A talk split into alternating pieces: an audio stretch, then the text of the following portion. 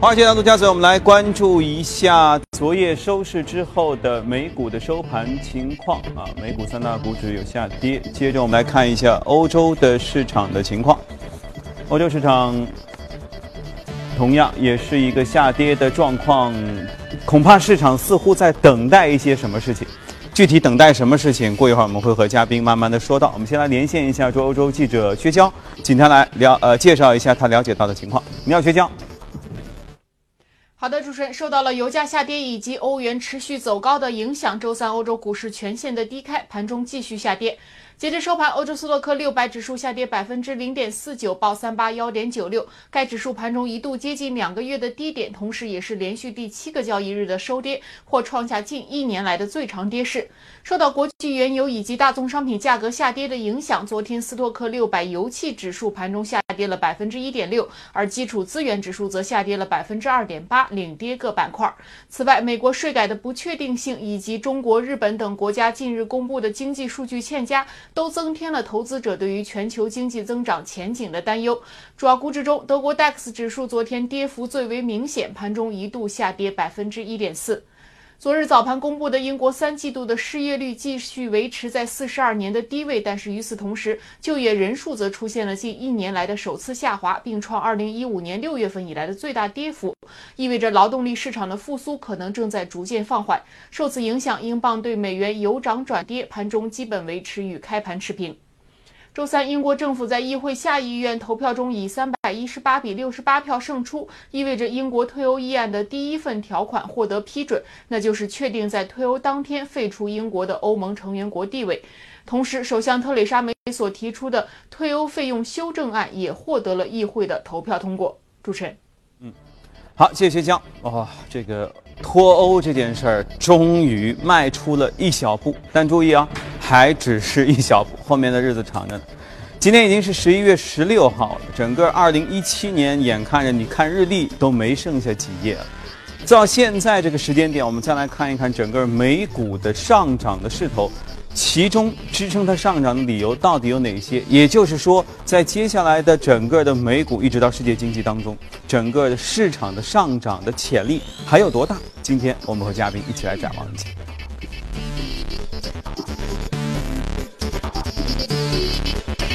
好，今天来到节目中的是宽策略李奇，你好，李奇。你好。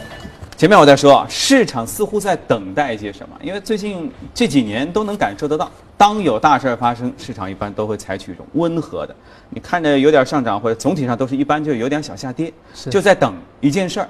我觉得今这两天的，尤其是美国市场，你就能比较明确的感出，它似乎就在等十六号，其实就今天晚晚一些时候嘛，那边要进行税改，是要投票了，是。对不对？您目前怎么看 税改这件事儿？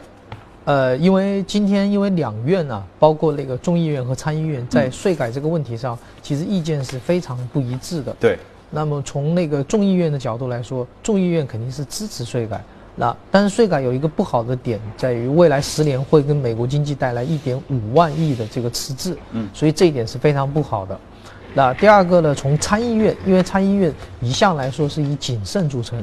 他认为你这样税改以后，可能中期对美国经济造成影响啊，可能向好，但是短期可能对美国经济有有很很多利空的信息，所以他希望将那个企业的所得税下调，延迟到二零一九年，而不是二零一八年，啊，所以就别那么快，对，稍微再缓一缓。是，第二个的话，就是在整个特朗普呃。这个特朗普的施政纲领里面，他希望美国有一些企业商人，在海外赚到的钱都汇回到美国。嗯，而在这个参议院里，呃，在参议院里面，他在这一点上，他希望要交更多的税。这一点呢，其实是违背这个资金流回美国的。所以这两点呢，是参议院和众议院现在核心的一个矛盾。嗯嗯。当然，那个众议院还有一点就是想连奥巴马的医改都一并推翻。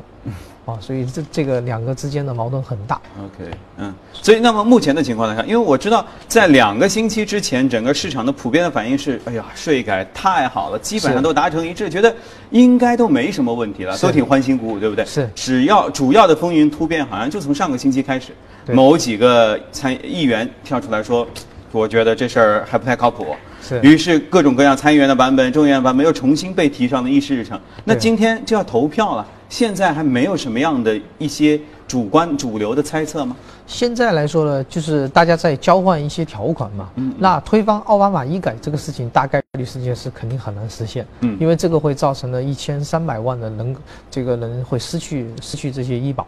但是对于那个企业所得税的那个延期到二零一九年，这一点肯定是他们呃互相争讨的一个筹码吧。嗯嗯。所以这一点可能应该在今天晚上的话，通过的概率还是比较高的。嗯。那正好呢，现在呃接近感恩节，所以这个时间点又不是特别好。嗯，两两会啊，两会在讨论这件事情以后，最终还要总统去签署法案。嗯，所以这个特朗普呢，对底下的包括科恩呐，都施加了很多压力。那第一个呢，就是说十一月二十三号感恩节之前，这个法案一定得啊落地。第二件事情呢，在这个期间，如果有一些议员你们要休息要休假。不行，全部停止休假。嗯，这票别丢了。对，嗯，所以我们一定要把这个事情完成。嗯，然后包括美国的财长也严严重声明，那美国的股市其实最近一段时间，特别是一七年的最后一个季度，一直所有人都盯着税改。如果你这个税改的预期如果变坏的话，会造成美股下跌，那所有责任由国会来承担。啊，财长已经把这个话都已经抛出来了。那其实也能说明是这些人其实越这样说就越表面的强硬，其实是表明他对这事儿既重视，但是又有点忐忑，对不对？否则他不会放狠话嘛。是。所以其实真实的情况，比如说这里面这个投票有没有一些，比如说概率上的预测，觉得通过的可能性有多大？呃。我我其实我我刚才说了，这个投票里面呢，其实是三个点嘛。嗯。第一个点就是所得税下调，嗯。第二个点就奥巴马医改，第三个点就是对资金转回的那个税收啊，这继续延迟一个高税收。嗯。那么那个投延期的话，所得税延期这个事情，多半是不会被实施的。嗯。其他两点的话呢，估计估计最后也也就妥协掉了。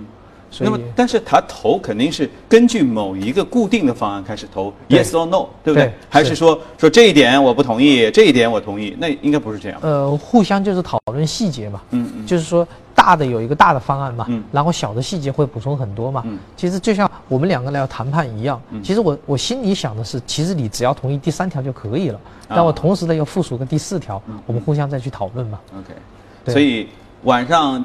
你其实是到今明天凌晨的时候，明天凌晨对不对？对。如果我们继续坐在这里讨论的时候，看大家，大家其实看我们的表情，就知道，就或者市场其实应该也会有提前的反应哈。对。那么两种情况，一种是比如说大概率是通过情况下，你觉得市场接下来会怎样？一种没通过的情况下，市场会怎样？首先第一个通过以后呢，对于美股肯定是非常提振，对美股提振有很大的呃作用。大家也知道，因为之前呃。鲍威尔上台以后，美国的加息政策是渐进式加息，渐进式加息其实对美国的股票表现是负向的，是反向的。嗯嗯。然后包括这个，为什么所有的人特别关心股市啊？包括那个美国财长特别关心股市，嗯，是因为现在因为美国进入老龄化程度，四零幺 K 计划其实大家都投四零幺 K 计划，四零幺 K 计划里面大部分是投向股票，就包括安倍晋三在日本啊这个。号召年轻人都投资股市一样的道理，因为他觉得未来年轻人越来越少，所以呢养老问题成问题。那么养老谁来解决呢？自己解决。那自己的就把自己的养老金挂钩股市，所以股市一定得涨。所以这一切呢，你这个税改啊，跟股市相关，也就是跟中产阶级未来的养老相关。所以这一些呢，美国财长就特别关注这些东西啊。所以养老金入市是一个全球的问题，对，全球的行为哈。是 OK。好，那么市场如果看涨的话，它是立刻会展现吗？还是说其实也有一些利好之前已经都都得到了一种消化？呃，会不会说啊，通过了之后反而市场迎头向下了？呃，通过以后，短期特别是明天，呃，明天晚上的这个表现肯定会短期会向好。那中期的话呢，可能跟基建又有关系了。这个议题过了啊，税改过了，接下来基建，你特朗普说自己要搞基建，到底这个政策是否能够落地？啊，这个就变成呃讨论的一个焦点了。还有一个问题就是，美联储加息以后啊，好，那我们也看到了过去一周啊，全球债市一片。啊，一片哀嚎。嗯，那么债市以后怎么解决？对，所以美联储现在想提名 E.I. 啊，这个人成为美联储的二号人物。这个人呢，是当年的这个格罗斯啊，嗯，全球债王格罗斯，就是拼口基金的呃这个首席投资官的老板 CEO 啊，EI 要提名他过来当美联储的二号主席，就是说一边呢这个加息，一边呢叫债王过来啊拯救债市。否则的话，这个两边不平衡也有问题。嗯嗯，所以整个总统的班底以及他的这个布局啊，其实是非常好的。嗯，所以其实就是你今天想要和大家说的，二零一七年到一八年年底到明年年初，对美股一系列，你觉得依然能够支持上涨的理由当中，就包含了比如说这个后面的班底，对，大家都相对比较专业，而且可能配合度也会比较高。对。然后，呃，包括我们前面在节目中间也看到了那个大摩，大摩对美国经济看好，对，他其中对美国经济看好提了几个点。第一个点就是，我们一定要注意非农数据、非农就业数据，它是否是触底，呃，触顶。嗯。然后第二个呢是美国的这个制造业是否触底，因为这两项的话，一个是在近十三年啊，美国的制造业指数在近十三年最高。嗯，特别是在特朗普上任过一年以后，对。第二个呢，就业率呢最低，所以这两个数据都特别好。嗯。第二点呢，他特别关注一个铜，如果铜的那个使用量，铜的价格下降的话，那么这个经济可能就要掉掉头了，因为铜呢是大家呃发展经济的一个前置指标、先导指标。但是现在这个的表现也是非常好，所以这几项看来呢，这个美国经济未来还是非常好的一个。一个就至少按照传统的评价的这些数据指标模式当中，是。一切都很好。是。OK，剩下的就是呃，特朗普的这一系列政策是否能够有效的落地，嗯，而且找到特定的人，就像其实特朗普做的更多的事是定方向，嗯。啊，然后找到人去执行，嗯，他自己其实也不用执行。对，对，其实他更像是一个集团公司的总裁。是，然后呢，说这个业务我该找谁呢？对，说嗯，不想用耶伦，换一个谁？是，还 OK，好，鲍老爷，这接下来的事儿都是你的事儿了，是，就就好了。然后大家觉得，哎，知人善任，这个恰好的位置遇到了对的人，这个事儿就会很顺，对不对？对，最终呢，再找到一定的钱嘛，嗯，所以三件事情：定战略，嗯，找人，然后找钱，嗯，这就是特朗普。所以这那那这样看来的话，美股上涨就没有压力啊？呃，我我是对美股是比较看好的，对，哪怕在目前这样的高位，基本上三大股指都是创新高的情况下，对，你还是觉得还有空间？还有空间，相对而言嘛，相对于欧洲而言，美国经济是更加强劲一些。嗯，对，OK。所以关注美股的朋友，其实可以和大家，呃，我们都一起来关注一下，就是尤其是今天，我觉得是一个时间点。好，我们再说回一个万一哈，是假设今天前面说的都是税改都能通过等等等等情况，不论是一八年实现，一九年实现，对。如果今天幺蛾子说不行，Sorry，不能通过，那一下你看之前医改没行，没成功。好，税改也没成功，那后面大家肯定也会怀疑基建，您这事儿是不是也靠谱？接下来会对市场、对整个的有什么影响？接下来的话，如果税改不成功的话，大家反而就会再把注意力的焦点集中在那个渐进式加息。你你渐进式加息到底怎么来做？因为因为这每一项事件呢，就是税改的目的呢，是为了让股市提振。如果这一个啊这一招行不通，那么渐进式加息，大家会把。焦点呢都转移到鲍威尔身上，嗯，说鲍威尔你到底怎么延续耶伦的这个政策？嗯，而鲍威尔呢，在华尔街一向被人家称为是猫头鹰，嗯，大家一一般喜欢称啊鸽派鹰派，他是猫头鹰，意思就是说他是个两面派，对，所以他这个呢本来是比较的比较的偏呃平稳或者比较偏狡猾的这种呃处事的一种方针，嗯。所以他执政了以后，然后可能是对那个，哦，特别要提出一点，就是鲍威尔他会要废除奥尔克的这种规则，要一定程度上呢去对多德法案进行删减，这个呢未来对美国经济又是一个提振，对去监管，对去监管。所以，包括昨天晚上啊，金融保护局的这个这个首呃领袖，昨天晚上提前辞职，啊，这个其实是一个预测了，有有信号。对，因为因为一个是首先美联储主席说我要把监管去掉，我要去掉什么多德法案。嗯，好，多德法案的执行者金融保护局，金融保护局起到的作用就是尽量减少银行对个人的一个信贷，我就把你这个局长也干掉了。嗯，所以这一系列呢，可能大家的。焦点就会注意到这个所以。表面上这个局在进行，其实后面另一套模式已经在进行了。是这个就是套路哈，大家一起关注一下。当然，重点其实就是明天早晨的时候，我们一起来看一看这个税改的法案到底能不能通过啊，这是一个挺重要的节点。OK，来关注一下之前啊、昨夜的美股的异动榜上的情况。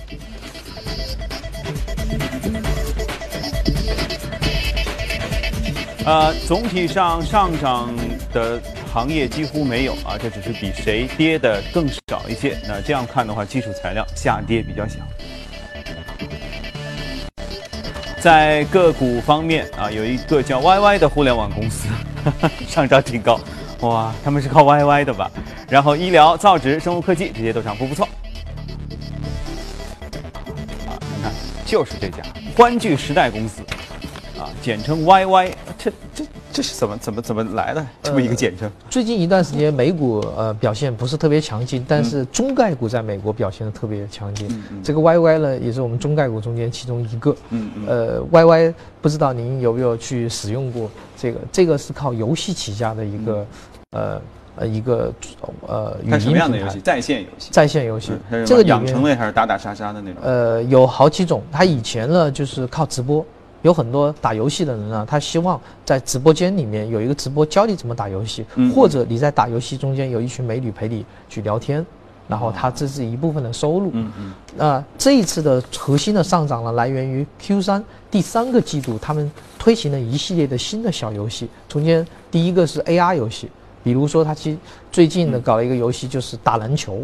那它这个你打开 YY 以后，YY 的这个镜头会对着你的脸，然后你这个时候把嘴巴张开，然后有一个篮球从你嘴巴口里面啪一下子投篮投进去，然后看你能够投多少分。这是他这个在第三季度啊推出的一个游戏还。挺好玩的。哎，对，而且所有这些游戏的话都有一个特点，非常简单上手，嗯让你一看就明白。那它怎么收费呢？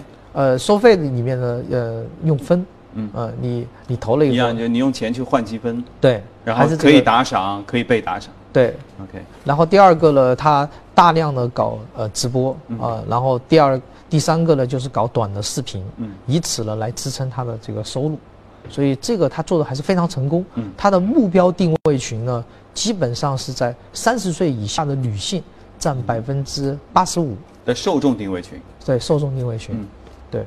那打游戏不是应该主流是个男性吗？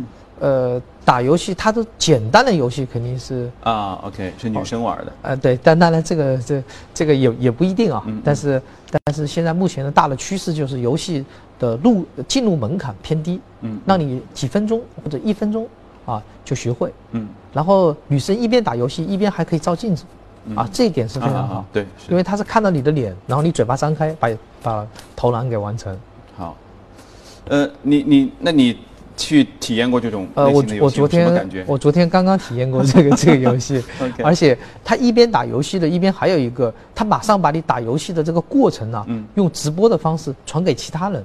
嗯哦这一点就不得了这可以分享了。对，可以分享，分享有人就说，哎呀，你刚才投篮的时候嘴巴是不是张得太开了呀？或者你就他就可以对，跟你聊它就有互动了。对如果本来没什么话题可聊，对啊，这只是一个挺简单的，这个这个也也挺挺挺有意思的动作，是。然后就就就变成社交焦点。对。嗯，所以它除了这款游戏以外，主打的还有一个狼人杀。嗯嗯狼人杀我们相信我们在线下玩过。是，它线上玩狼人杀，然后这样呢就可以形成社交，然后以以社交来带动消费，嗯。带动直播。OK，但至少这一些玩法，我相信在哪怕在美国的投资者看来，也应该是比较新鲜的。对，而且他觉得中国的受众越来越多，中国毕竟人口很多，嗯对人口红利，然后年轻人其实比较空闲的时间很多，嗯。所以这个潜在消费那就不得了，中间再加上打赏，打打赏其实跟平台是是捆绑的，现在连老外都开始学习中国打赏了，对学开始发红包，是。不知道这个过年的时候他们发红包的量会怎么样？好，这个我们关于欢聚时代先聊到这里，稍微休息一下之后，我们来了解一下一组大公司的消息。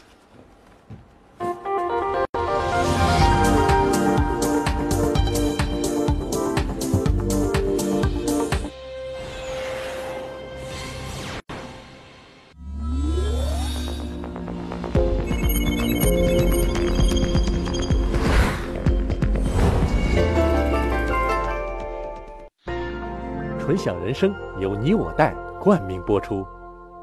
越懂得欣赏，越被人们欣赏；越懂得放下，越收获的更多。从仰视到平视，从精彩到多彩，商业大有可观，商业大有可观，生活小亦精彩，生活小亦精彩。敬请关注每周日晚八点第一财经，我的纯享人生。纯享人生由你我带冠名播出。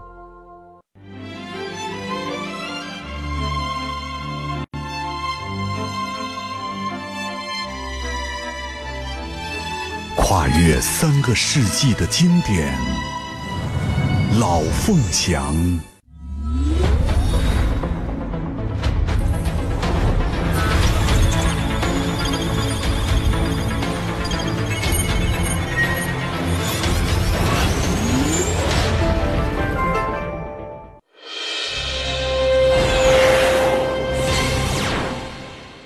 欢迎回来，这里是正在直播的《从华尔街到陆家嘴》，现在是北京时间的早上七点三十九分，我们一起来了解一组最新的欧美公司方面的资讯。美国司法部阻止时代华纳与 AT&T 交易的诉讼，可能最快会于今天宣布。此前呢，有报道称，知情人士表示，美国司法部门已经向 AT&T 的管理人员提出了建议，建议他们找出在不持有 CNN。TBS 和其他华纳频道的情况之下，如何从跟时代华纳的合并案当中获得好处？最新公布的季报显示，特斯拉取得了史上最大季度的亏损，公司的股价呢应声回落。特斯拉 CEO 马斯克在接受媒体采访时表示，做空者一直在编造并扩大有关不利公司的传闻，他们就是想看特斯拉灭亡的傻瓜。今年以来，特斯拉已经是上涨了百分之四十三了。做空该股的投资人损失超过四十亿美金。当地时间的周四，特斯拉将发布姗姗来迟的新款产品——电动半挂卡车，市场会如何做出回应呢？值得期待。根据外媒的报道，据索罗斯旗下的对冲基金索罗斯基金管理公司向美国证券交易委员会提交的监管文件显示，该基金在第三季度当中清仓抛售了苹果和月后即焚通信应用 Snapchat 母公司 Snap 的股票，同时呢还减持了 Facebook 和 Twitter 等其他科技巨头的股票。我们再来关注美股的财报。思科在周三收盘之后公布了该公司2018财年第一季度的财报，显示一季度净营收是一百二十一亿美元，比去年同期下滑百分之二，基本符合分析师此前的预期。净利润呢是二十四亿美元，比去年同期增长百分之三。每股的收益是四十八美分，比去年同期增长百分之四。思科预计该公司第二财季的每股收益将会达到五十八美分到六十美分之间，营收将会同比增长。百分之一到百分之三，到一百一十七亿美元至一百一十九点三亿美元，其中值都超出了分析师的预期。中概股在周三的早盘是普遍的下跌，其中呢，搜狗下跌了百分之二点三八，报在十二点六九美元每股，跌破了其十三美元的发行价。空中客车宣布达成其历史上最大的商业飞机交易，获得四百三十架单通道 A 三二零 neo 飞机的订单，价值接近五百亿美元，远远的超过了波音公司所赢得的交易。与美国投资者达成的协议，让空中客车在迪拜航展上是占据了上风。此前的该公司在订单的表现上一直落后于美国的竞争对手。好，公司方面的消息就是这样。接着我们进入到今天的美股放大镜，把时间交给阳光。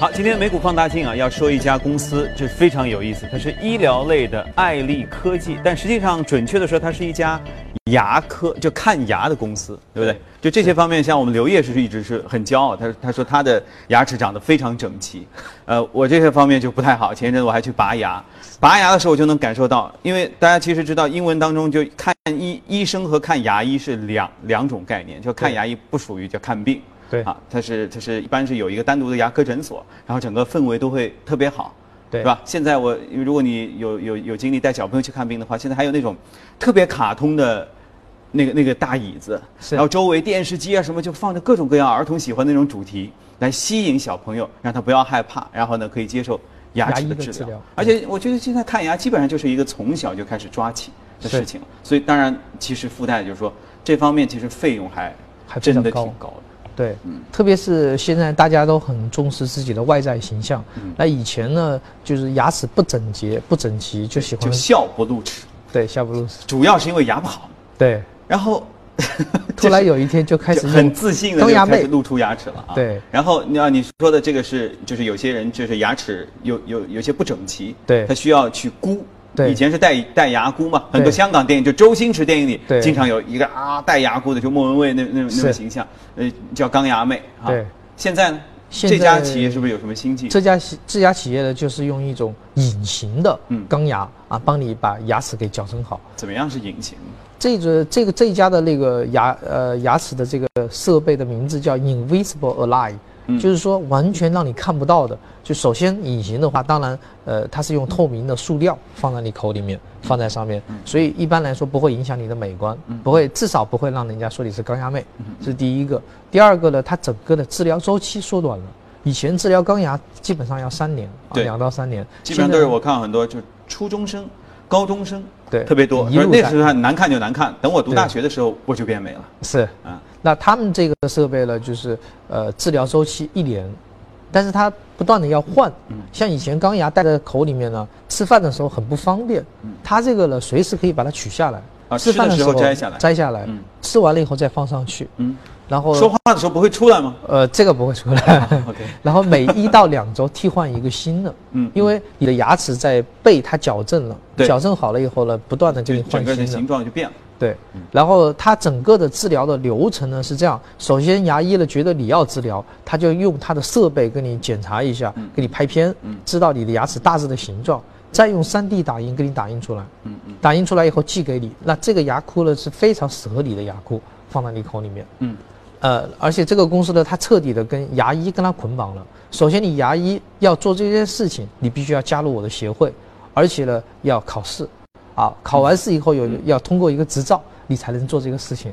美股独一家吗？就他们这样做？对，而且因为这个公司呢，它有专利保护，嗯专利保护期呢就在二零一七年，就在本年度，本年度结束保护之前的话，它是这个有有很强的保护期。他发明了以后，你就不能盗版，你盗版他会告你。嗯嗯然后这些医生呢，由于他要有一个高昂的这个考试费啊，所以帮等于把把那个医生进行捆绑了。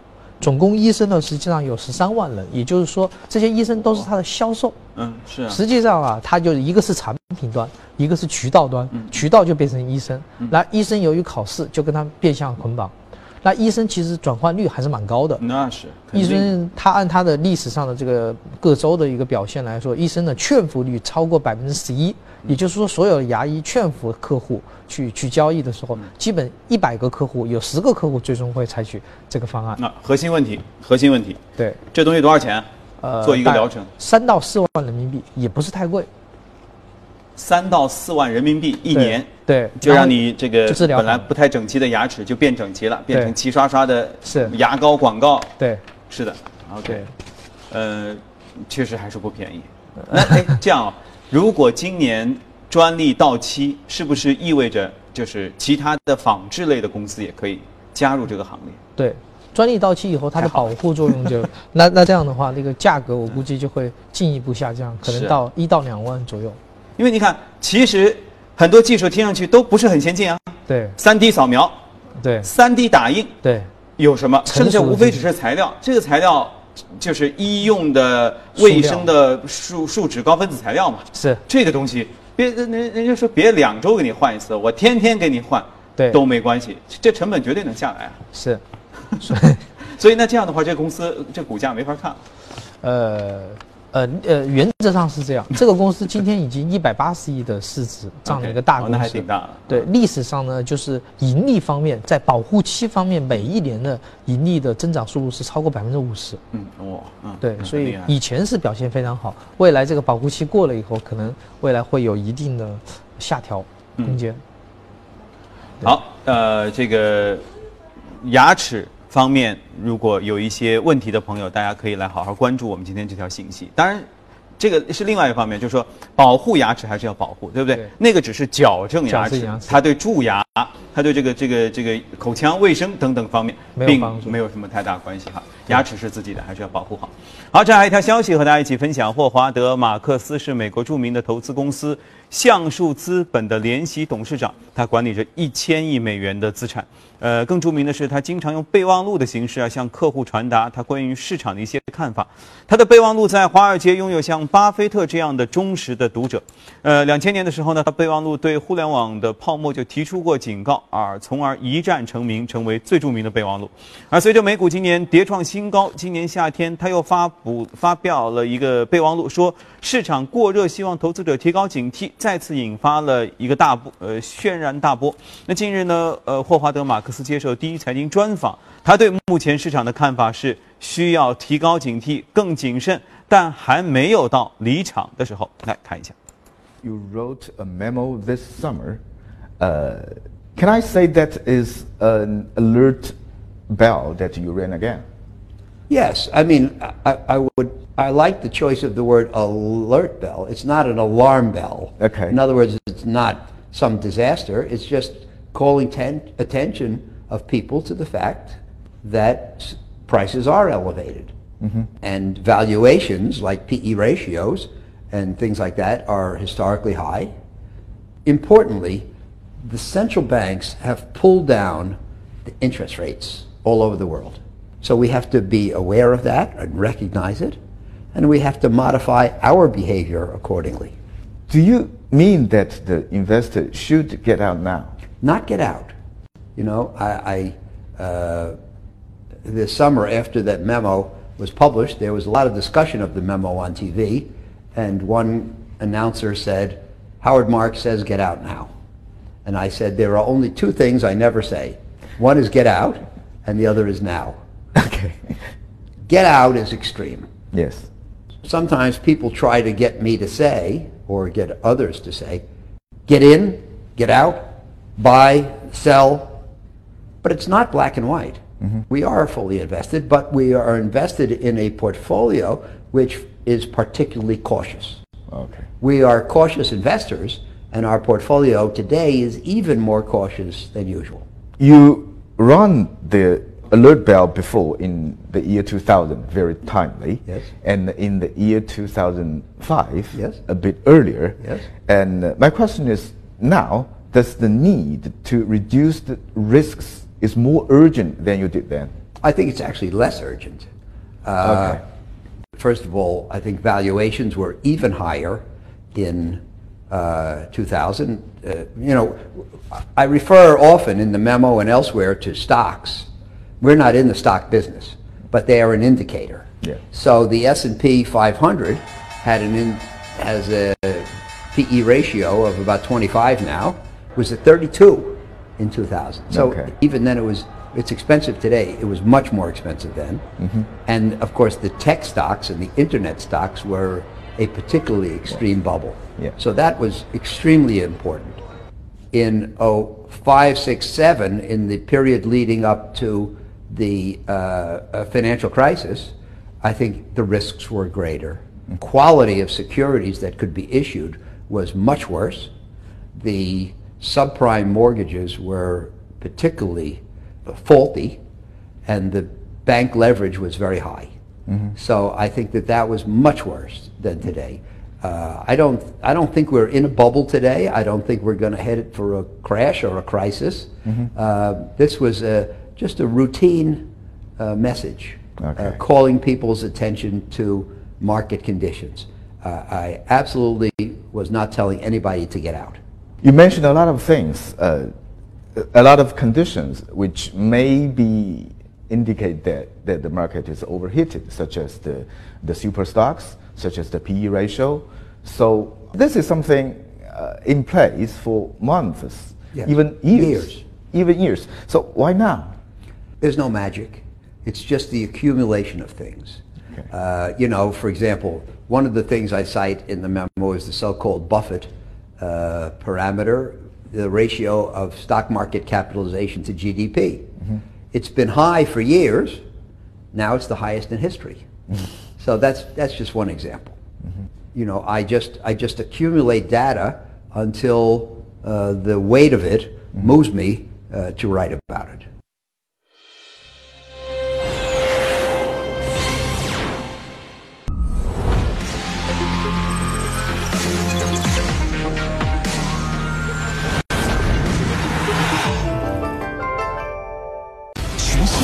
Thank you. 经济故事，强大的嘉宾阵容。我是洛金，这里是头脑风暴。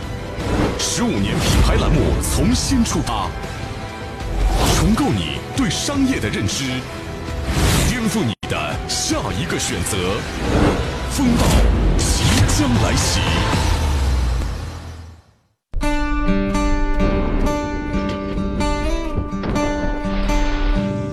有些路途没有毅力，无法前行；有些风景没有执着，不能到达。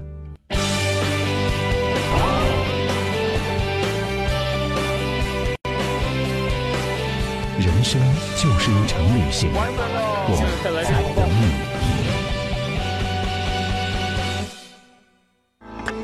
清晨七点，我们从这里出发，汇聚全球最新资讯，分享新鲜财经解读。早间关注，聚焦资本市场最热话题。从华尔街到陆家嘴，资深专家带来独家分析，联动美股与 A 股市场。财经述说，解读数字背后的财经话题。市场指南针，多维度预判当天市场交易。清晨两小时，财富一整天。